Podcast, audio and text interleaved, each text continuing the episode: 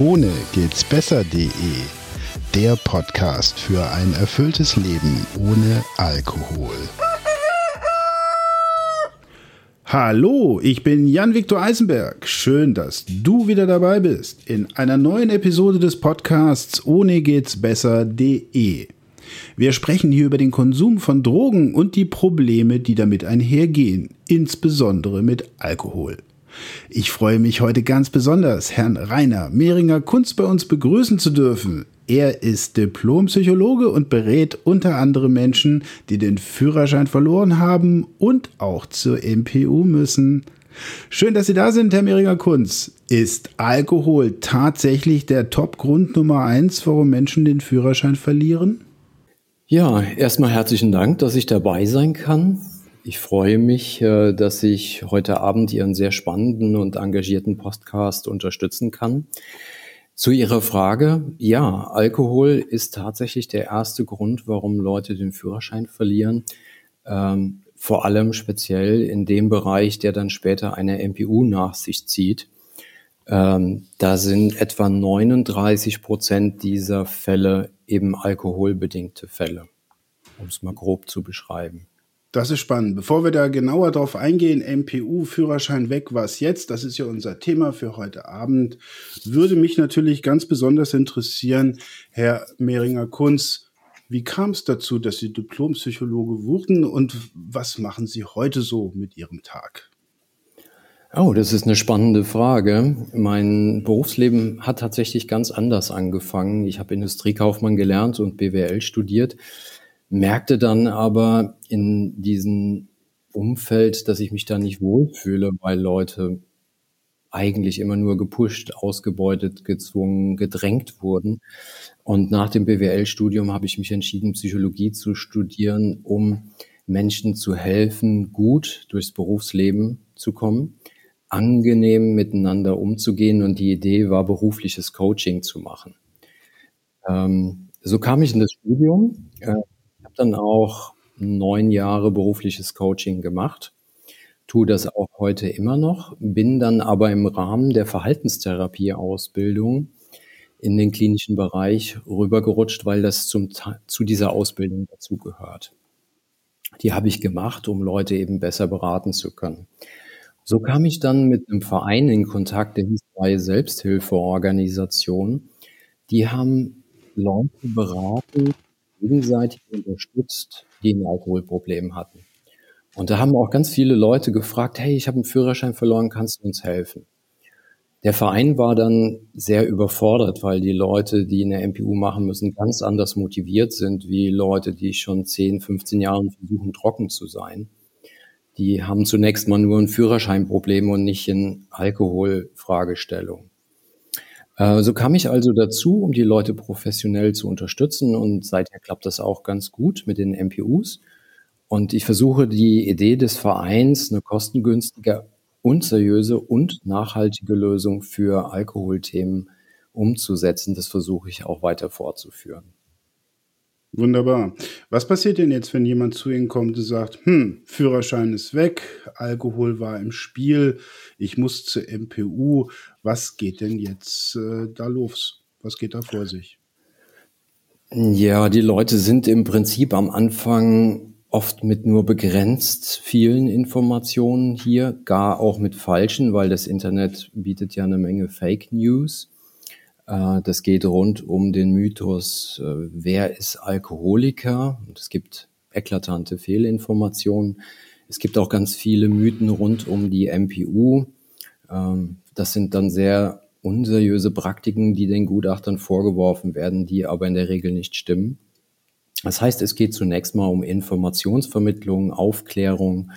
Die Leute können reinschnuppern in das, was ist Beratung oder Therapie und vor allem was kommt auf Sie zu in der MPU? Also ich kann auch da ein bisschen genauer ausführen, wenn Sie es möchten. Unbedingt, das interessiert mich brennend. Was kommt denn bei der MPU-Vorbereitung oder beziehungsweise bei der MPU selber auf einen zu? Genau. Also MPU heißt ja medizinisch-psychologische Untersuchung. Und das nennt man im Volksmund auch Idiotentest und das ist schon einer auch dieser Mythen. Denn die Einführung der MPU hat etwa in den 70er Jahren stattgefunden, wo Leute dreimal durch die Führerscheinprüfung gefallen sind. Und man sagte so im Volksmund, das sind die Idioten, die es nicht checken. Äh, das ist die MPU aber lange nicht mehr. Also der Großteil der Fragestellungen bei der MPU zieht, dreht sich um Alkohol, also 39 Prozent der Fälle. Etwa 33 Prozent drehen sich um Drogenkonsum und es gibt auch noch verkehrs- oder strafrechtliche Delikte. Das heißt, acht Punkte, zu schnell gefahren, rote Ampel oder sowas wie Aggressionen im Straßenverkehr. Das sind so die Hauptpunkte, die zur MPU führen. Es gibt natürlich noch andere Fragestellungen, seien es körperliche Probleme, gesundheitliche Probleme oder andere psychische Probleme, die dazu beitragen können. Aber das spielt eher eine untergeordnete Rolle. Also medizinisch-psychologische Untersuchung bedeutet also, dass die Leute mit einem Arzt konfrontiert werden. Wenn wir das mal jetzt auf den Alkoholbereich konzentriert, dann würde der Arzt dort nochmal eine Untersuchung machen, die den bisherigen, also engerfristig zurückliegenden Alkoholkonsum abbildet. Die Teilnehmer sollten möglicherweise da was mitbringen am besten forensisch verwertbare Urinnachweise im Haar oder im Urin zum Beispiel. Dann werden ein paar neurologische Tests gemacht, sowas wie Finger-Finger, Finger-Nase-Übungen, Koordinationsübungen. Das ist aber alles nicht wirklich schwierig und die meisten Leute können das locker tun. Der Arzt wird dann noch nach gesundheitlichen Problemen fragen, sowas wie eignungseinschränkende chronische Erkrankungen. Und dann ist das nach 10 bis 15 Minuten auch schon fertig. Ähm, es gibt zusätzlich, das wird meistens vor der ärztliche Untersuchung im Wartezimmer gemacht, einen Fragebogen, wo auch so die wichtigen persönlichen Eckdaten abgefragt werden. Haben Sie Therapie gemacht? Nehmen Sie noch was? Wenn ja, wie viel? Hm, haben Sie schon mal eine stationäre, ambulante Therapie? Aber auch ganz viele Fragen zum gesundheitlichen Zustand des Menschen gestellt. Das ist im Prinzip auch einfach. Manche Gutachterstellen schicken diese Fragebögen sogar zu Hause, dass man die in aller Ruhe ausfüllen kann. Es gibt dann noch einen Reaktionstest. Das können ein, zwei oder drei computergestützte Tests sein. Da geht es um Mehrfachwahlreaktionsfähigkeit. Kompliziertes Wort. Wenn ich das auf einfach erklären soll, dann könnte man sagen, da ist ein Bildschirm mit roten, grünen, gelben Punkten, leuchtet eine Farbe auf und dann musst du auf deiner Tastatur zicki-zacki auf die richtige Farbe drücken. Es könnte auch eine schwarze und eine weiße Lampe geben. Es gibt einen hohen oder einen tiefen Ton, da muss man ein Fußpedal bedienen. Ähm, diese Tests habe ich mitentwickelt oder evaluiert bei der Bundesbahn, wo wir das für Lokführer eingesetzt haben. Das sind also standardisierte Verfahren, die eine Verkehrssituation simulieren sollen, wo man sieht, kann die Person sich konzentrieren, auch dauerhaft bei der roten Linie bleiben. Da gibt es verschiedene Testsymptome, äh, Systeme, die sich unterscheiden können bei jeder Gutachterstelle. Ähm, das dauert vielleicht 30 Minuten und dann ist man damit fertig. Jetzt kommen wir zu diesem Teil, der auch in dem Namen MPU drinsteht, nämlich psychologische Untersuchungen. Und das ist der Hauptteil, der dauert etwa 60 Minuten. Hier ist es so, dass der Psychologe versucht, das frühere Trinkverhalten zu verstehen. Er bildet sich ein diagnostisches Urteil über den Schweregrad des Trinkens. Da werden wir vielleicht später noch mehr drüber reden können. Er guckt dann auch, welche Veränderungen passiert sind, ob die begleitet oder selbst angeleitet sind, ob es Nachweise gibt, das hat auch der ärztliche Kollege schon untersucht, und wie die Pläne, Techniken und Strategien sind, die mittlerweile gelernt wurden und die Zukunft in ein stabile Verhaltensmuster führen soll. Heißt in vielen Fällen entweder mäßiges Trinken oder in der Mehrzahl der Fälle kein Trinken mehr, wenn ein fortgeschrittenes Trinkmuster vorgelegen hat. Ja, das würde in dieser MPU zunächst mal auf die Leute zukommen. Ähm, insgesamt muss man da so drei, vier Stunden mit Wartezeit einplanen Und dann kann man entspannt die einzelnen Punkte dort abarbeiten. Jetzt ist es nicht so, dass jeder zur MPU muss, der mal ein Bier getrunken hat. Es muss auch nicht jeder zur MPU, der über 0,5 Promille ist. Ähm, dafür gibt es Grenzen, wann man dahin muss. Würde das einen Sinn machen, die zu erzählen? Genau, das wäre jetzt meine Anschlussfrage gewesen. Und also ich finde es natürlich spannend. Was ist, wenn ich jetzt mal ein, zwei Bier getrunken habe, die Polizei hält mich an und überführt mich der Alkoholfahrt? Äh, Einzelfall. Wenn ich jetzt aber jemand bin, der regelmäßig trinkt, ist es ja eine ganz andere Geschichte. Dann ist ja eine Gewöhnung, vielleicht auch schon eine Abhängigkeit da ähm, dann ist die Alkoholfahrt vermutlich kein Einzelfall und äh, da macht die MPU wahrscheinlich auch richtig Sinn. Ähm, kann, findet, die, findet man das bei der MPU raus? Werde ich dort überführt? Kann ich betrügen? Das wären so Dinge, die mich interessieren würden. Ja, also es ist tatsächlich so, dass Leute, die zu viel getrunken haben, vielleicht sogar ein süchtiges Konsummuster haben, natürlich eine Menge Verleugnungs- und Vermeidungsstrategien haben, weil wer erzählt schon gerne, hm, ja, ich bin jeden dritten Tag am Trinken und am Wochenende habe ich manchmal auch ein Blackout. Das ist ja in unserer Gesellschaft zwar manchmal ein Männlichkeitssymbol, aber en gros eigentlich eher nicht so gewollt. Das bedeutet, die Leute erzählen nicht so gerne davon äh, bis auf ein paar Ausnahmen. Und wenn, nochmal das klassische Beispiel, der Polizist klopft an die Autoscheibe und sagt, haben Sie was getrunken? Da sagt der Betroffene natürlich nur zwei Bier. Mhm. Ob das 10, 20 waren, ist eine andere Sache. Da hat er dann wahrscheinlich ziemlich klar und bewusst geschwindelt. Äh, dann kommt er nach Hause nach diesem Delikt und die Frau fragt, Sag mal, Junge, du kommst mit dem Taxi, was ist los? Ja, die haben mir den Führerschein abgenommen. Hast du zu viel getrunken? Ja, nur so fünf, sechs. Das könnte dann schon eher dem Empfinden des Klienten entsprechen. Vielleicht dämmert sie ihm aber schon, dass es doch ein paar mehr waren, aber das Schuld- und Schamgefühl, er will ja keinen Einlauf kriegen, bringt dann schon eine etwas geringere Trinkmenge. Das heißt, in der MPU kann das auch sein, dass die Person, wenn sie vorher keine Hilfe hatte, keine Aufarbeitung des Trinkmusters oder gar eine diagnostische Klärung hatte, dass da solche Verleugnungsprozesse eine Rolle spielen und das ist ein ziemliches No-Go für eine MPU, weil der Gutachter dann weiß, dass eben eine Klärung, eine Aufarbeitung nicht stattgefunden hat.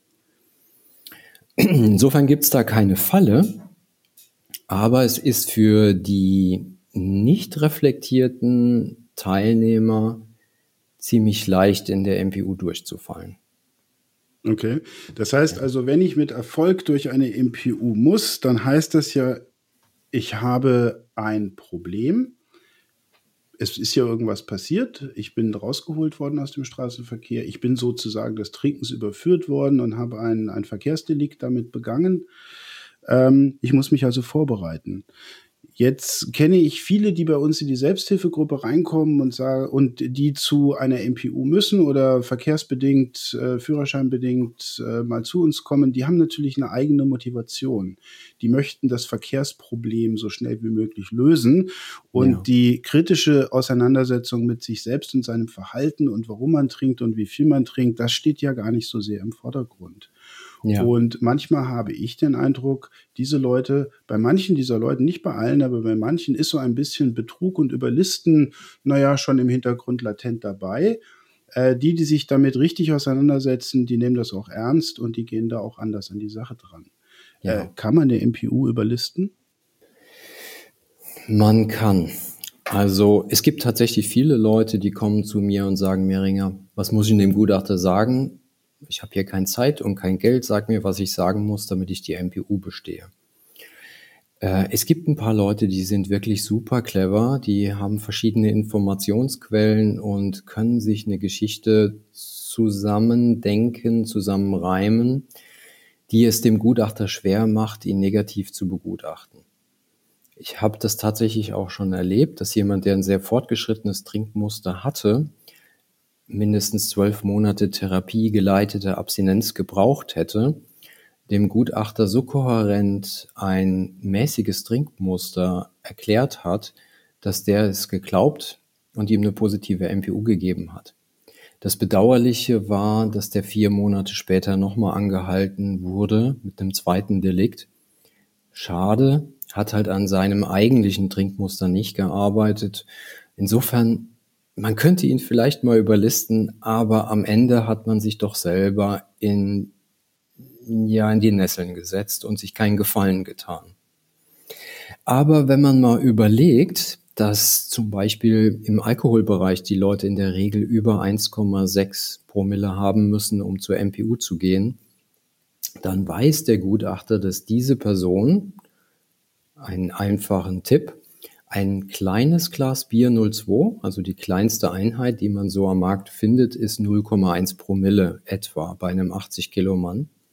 Das heißt, wir wissen, dass jemand, der 1,6 Promille hat, mindestens 3,2 Liter Bier getrunken hat. Mindestens, wahrscheinlich sogar mehr. Damit ist er noch gefahren, hat den Schlüssel ins Schloss gekriegt, konnte den ersten Gang reintun oder losfahren, ausparken.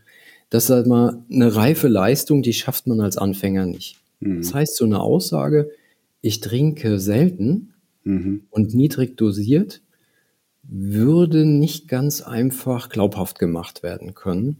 Das heißt, man braucht eigentlich schon die Aufarbeitung des eigenen Trinkgeschehens und man braucht eine diagnostische Einschätzung. Wofür es wieder einen Therapeuten braucht, weil um Himmels Willen, wer weiß denn schon, was Sucht ist. Also, liebe Zuhörer, Sie sehen mich oder hören mich jetzt schmunzeln, weil um 1,6 Promille zu haben und dann noch koordiniert durch die Welt zu gehen, da hat man eine gehörige Übung mit dem Alkohol. Das schafft der Normalsterbliche wahrscheinlich nicht. Der liegt dann eher oder sitzt auf der Couch und lallt. Ähm, aber wenn man damit 1,6 Promille noch äh, das Auto bedient, dann ist schon Übung, Gewohnheit und wahrscheinlich auch ein bisschen Abhängigkeit da. Ob es Abhängigkeit ist, kann man an der Stelle noch nicht sagen, weil man braucht eine ganze Menge Informationen, um das klären zu können. Viele Leute sagen ja, wenn du ein Bier am Tag trinkst, dann bist du schon süchtig. Das ist aber auch einer dieser Mythen, die in der Gegend rumgeistern und die dazu beitragen, alle Diagnostiker und Behörden als Idioten darzustellen, die jeden zum Süchtigen stempeln. Das ist bei weitem nicht so. Ähm, aber Übung brauchst trotzdem, weil ungeübte Trinker in der Regel bei 1,1, 1,3 Promille Übelkeit verspüren und dann aufhören. Das ist in den Fällen, die zur MPU gehen, nicht so. Es kann allerdings sein, dass jemand ähm, als Wiederholungstäter auffällt, zum Beispiel mit 0,6, 0,8 Promille, sowas, äh, was eigentlich unter der MPU-Schwelle ist. Hier wird auch eine MPU angeordnet wenn das zweimal oder öfter vorkommt, weil man davon ausgeht, dass jemand von einer Trunkenheitsfahrt und einer folgenden Strafe nicht gelernt hat. Also man sorgt sich auch darum, ob da vielleicht was Schlimmeres im Hintergrund ist, das korrekturbedürftig wäre. Okay. Ja, also bei Alkohol ist es so, Wiederholungstäter oder 1,6 Promille kommt zur MPU. Bei Cannabis oder anderen Drogen gibt's auch Regeln äh, wenn man mindestens gelegentlichen Konsum oder gar regelmäßigen Konsum hat, da gibt es auch Grenzwerte. Mhm. Bei harten Drogen und bei strafrechtlichen Delikten oder verkehrsrechtlichen Delikten bei über acht Punkten ist die MPU dran. Okay.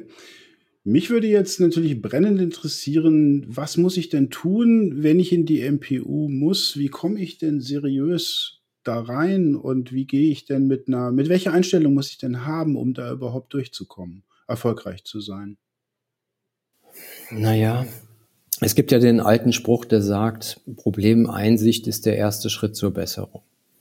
Und die MPU ist keine Strafmaßnahme im Sinne von, wir tun dir jetzt was Böses. Die Idee der MPU ist eigentlich, dass der Betroffene eine Verbesserung erzielt, die dann in der MPU festgestellt und dokumentiert wird. Das positive Ergebnis dann kann der Führerscheinstelle zugesandt werden, so äh, dass die dann den Führerschein wieder erteilen. Ähm, also das ist also der wichtigste Punkt, Problemeinsicht zu haben. Das bedeutet, ich muss zunächst mal einen Überblick kriegen, wie stark war mein Trinken denn überhaupt.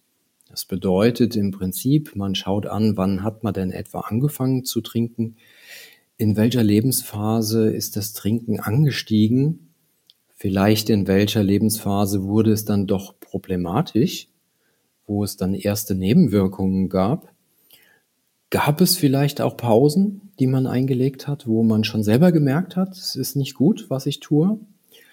Hat man Korrekturversuche nicht dauerhaft umsetzen können? Und wie ist das Trinken dann kurz vorm Delikt gewesen, so dass ich dann die Toleranz habe, mit so einer Promillezahl noch ins Auto zu wackeln? Diese Selbsterkenntnis beim Erkennen, wann habe ich wie viel getrunken und was hat den Konsum hochgebracht oder mich vielleicht zur Reduktion veranlasst, diese Punkte kennenzulernen, ist ein super guter Start in die MPU. Weil all das wird dort auch gefragt, weil der Gutachter will den Klienten ja zunächst mal kennenlernen und verstehen, wo sind denn die schwierigen Stellen in deinem Leben. Ja. Ähm, der nächste Schritt, der eigentlich dann in der Beratung relativ schnell kommen muss, wäre der diagnostische Schritt. Dass man mal versucht rauszukriegen, liegt hier eine abstinenzbedürftige Problematik vor oder könnte jemand mit reduziertem Trinken auch weiter gut durchs Leben kommen. Äh, das ist tatsächlich sehr wichtig, weil nicht jeder, der zur MPU gehen muss, ist abstinenzbedürftig und nicht jeder, der zur MPU muss, ist süchtig. Aber einige schon und äh, diese Leute sollten das dann auch feststellen und sich für sich dann die Konsequenzen ziehen, den Konsum einzustellen. Für diese Diagnostik gibt es dann festgelegte Diagnosemanuale. Also das macht nicht ein Therapeut wie ich und sagt, ja, du guckst heute ein bisschen komisch, das ist ein schwerer Hinweis. Hör mal, ja, nee. Äh, auch der Gutachter kann das so nicht machen. Der muss sich an festgelegte Kriterien halten und das dient der Qualitätssicherung. Okay, welche, welche Kataloge sind das? Also es gibt ein Manual, das hier in Europa sehr weit verbreitet ist, das heißt ICD-10. Das ist ähm, eine Zusammenfassung von Forschungsergebnissen, die von der Weltgesundheitsorganisation rausgegeben werden. Und es gibt noch ein zweites aus Amerika, das heißt DSM-5. Ähm, diese Manuale, das ist von der American Psychotric Association, sehr forschungslastig und innovativ. Und die fassen zusammen, woran erkennt man Sucht oder jede andere Krankheit. Vielleicht ein ganz kleiner Einschub für unsere Hörer. Ähm, ihr könnt genauere ähm, Einzelheiten zu ICD-10 und DSM-5 in der Folge Kontrolliertes Trinken ähm, einmal nachhören. Da sind wir ein bisschen detaillierter drauf eingegangen. Aber Entschuldigung für die Unterbrechung. Ja, sehr gut. Ähm, ich glaube, dass es jetzt auch nicht wichtig ist, jeden hier zum Fachmann für die Diagnostik zu machen, aber man kann vielleicht als ein kleines Vorgefühl für Leute, die sich interessieren, erklären, dass es so verschiedene Phasen gibt, die jemand, der gerne oder viel und später zu viel trinkt, die er durchläuft. Da gibt es zum Beispiel so eine Probierphase, wo man erstmal nascht und guckt, wie schmeckt das Zeug.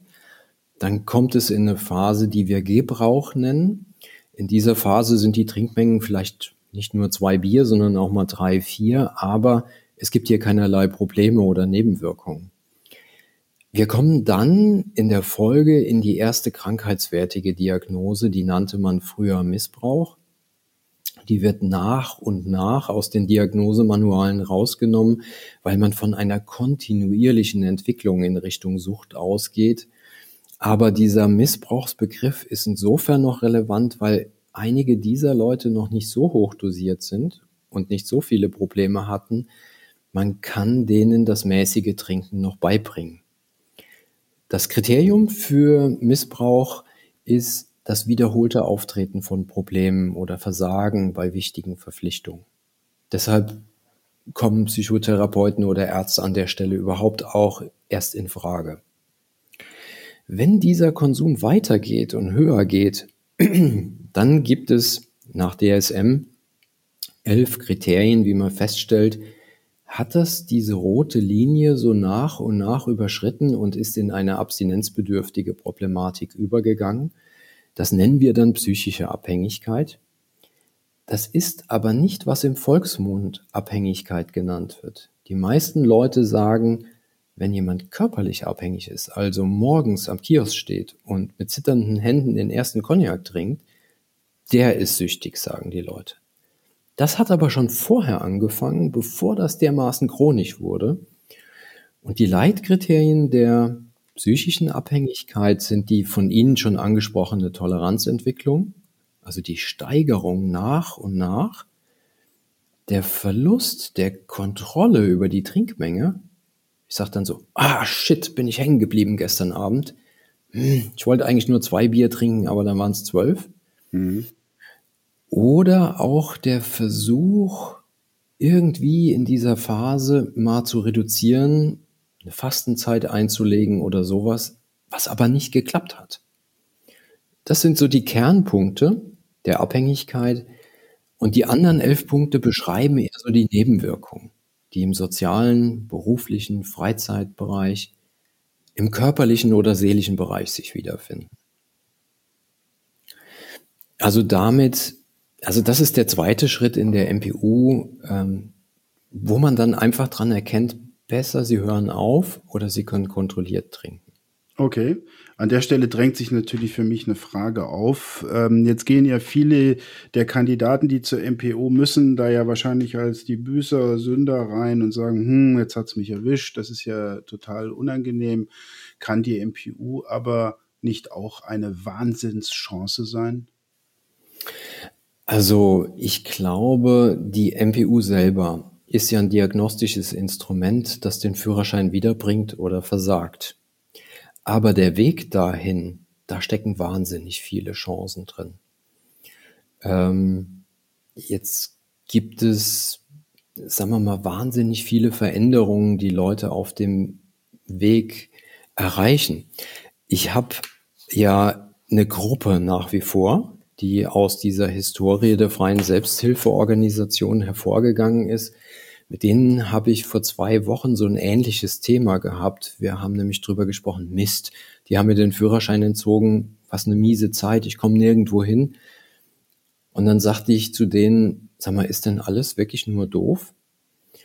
Und dann haben wir so eine Runde gemacht in der Gruppe und es war super überraschend, was die Leute gesagt haben. Ich selber sage ja immer, Leute, die eine Sucht in die Knie gezwungen haben, sind die besseren Menschen.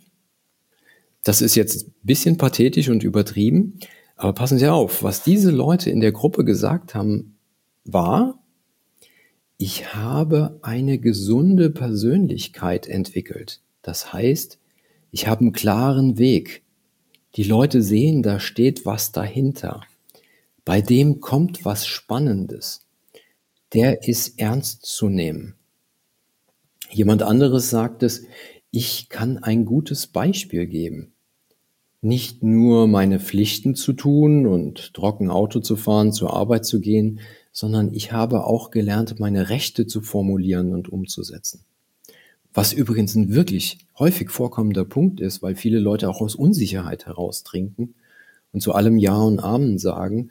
Und wenn die das lernen, nicht mehr zu trinken, dann lernen sie früher oder später auch ihre Bedürfnisse zu erkennen und umzusetzen.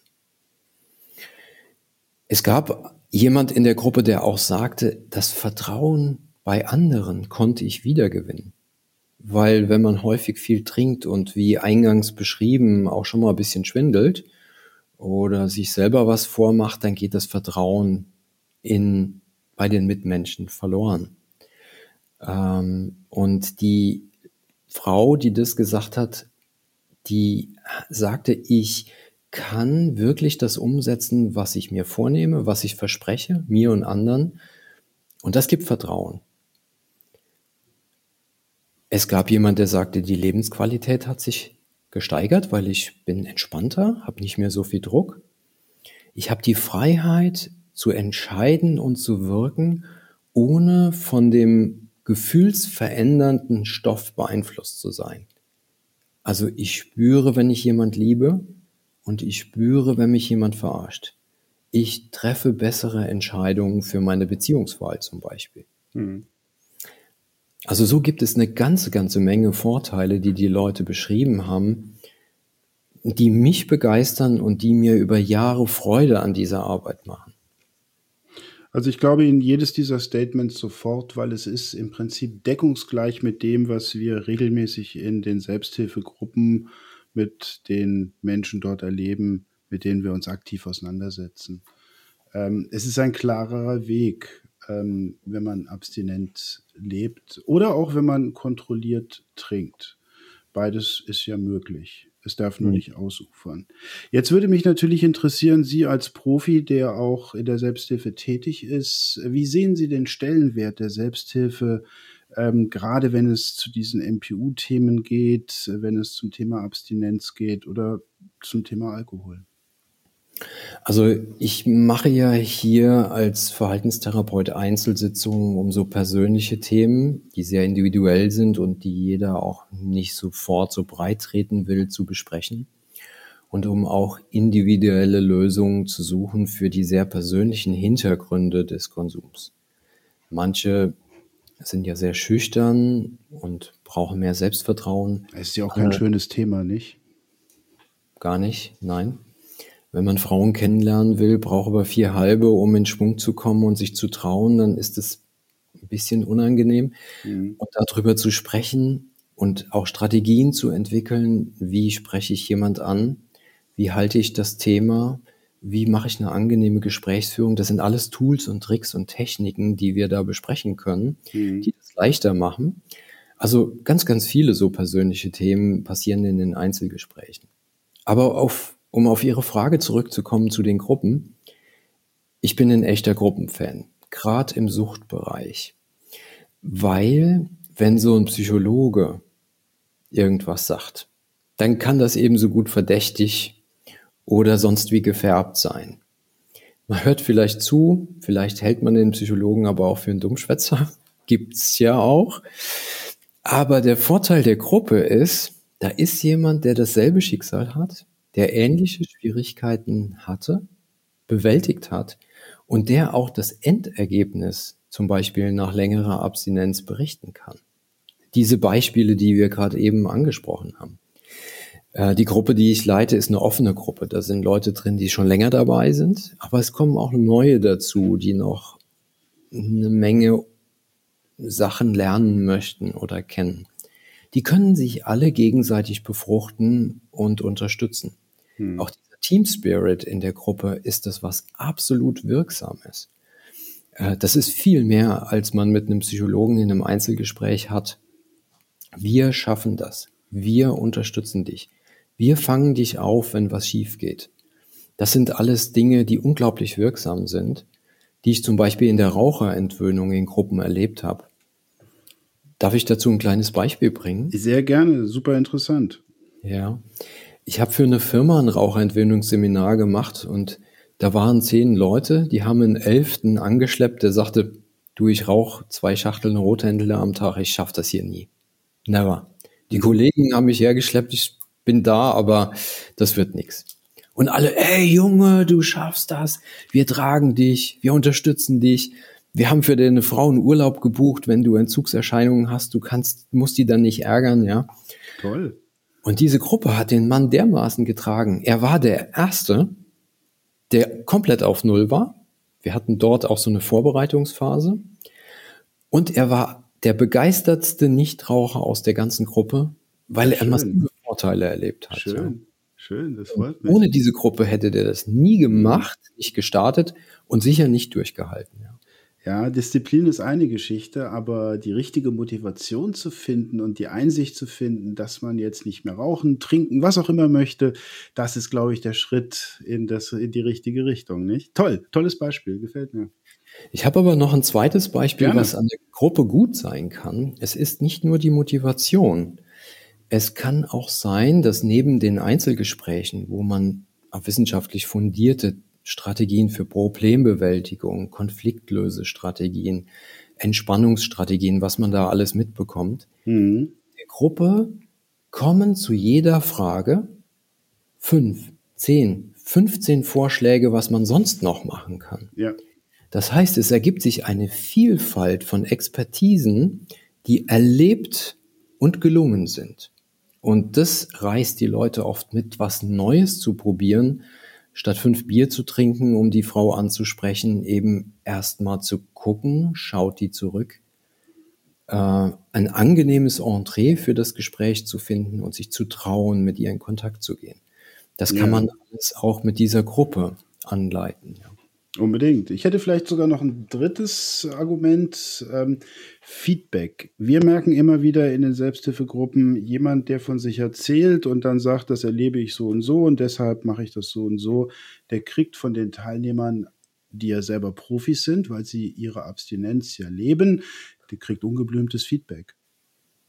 Und das ist manchmal so wertvoll für die Menschen, den Spiegel vorgehalten zu bekommen, wo sie wirklich stehen oder wie andere Menschen darüber denken, die es vielleicht auch schon geschafft haben.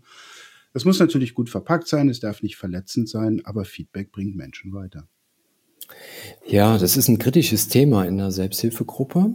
Ähm, es gibt einige Selbsthilfegruppen, die haben so eine Vorgabe wie die anonymen Alkoholiker, die sagen, es wird kein Kommentar zu jemand abgegeben, um eben Verletzungen zu vermeiden es jeder redet über sich selber. Wenn dann jemand sagt, ach, ich bin an diesem Problem hängen geblieben, dann macht es manchmal Sinn zu sagen, ja, du bist ja auch äh, irgendwie nicht ganz clever mit der Sache, du solltest mal so und so machen. Ähm, viel besser ist es, und dazu kann man eine Gruppe natürlich auch anleiten, nicht nur freundlich und höflich und hilfsbereit zu sein, ähm, sondern auch zu sagen, ich weiß nicht, was dir helfen würde, aber in, ich hatte eine ähnliche Situation und bei mir hat Folgendes geklappt. So vermeidet man auf jeden Fall Verletzungen und inadäquate Belehrungen, die vielleicht nicht immer passen für die Person. Also es gibt eine Menge Tricks als Gruppenleiter, diese Gruppe konstruktiv und zielorientiert und ohne jede Stigmatisierung, Abwertung oder Verletzen, Verletzung über die Bühne zu bringen. Genau. Und das macht den Unterschied aus zwischen, in meinem Fall ist es ja eine therapeutisch geleitete Gruppe. Es gibt aber auch Selbsthilfegruppen, die manchmal einen Suchthelfer dabei haben zum Strukturieren. Und wenn das gut läuft oder die Gruppe gute Regeln hat, ist es für alle angenehm. Genau. Wir müssen leider auf die Zielgerade kommen von der Zeit her.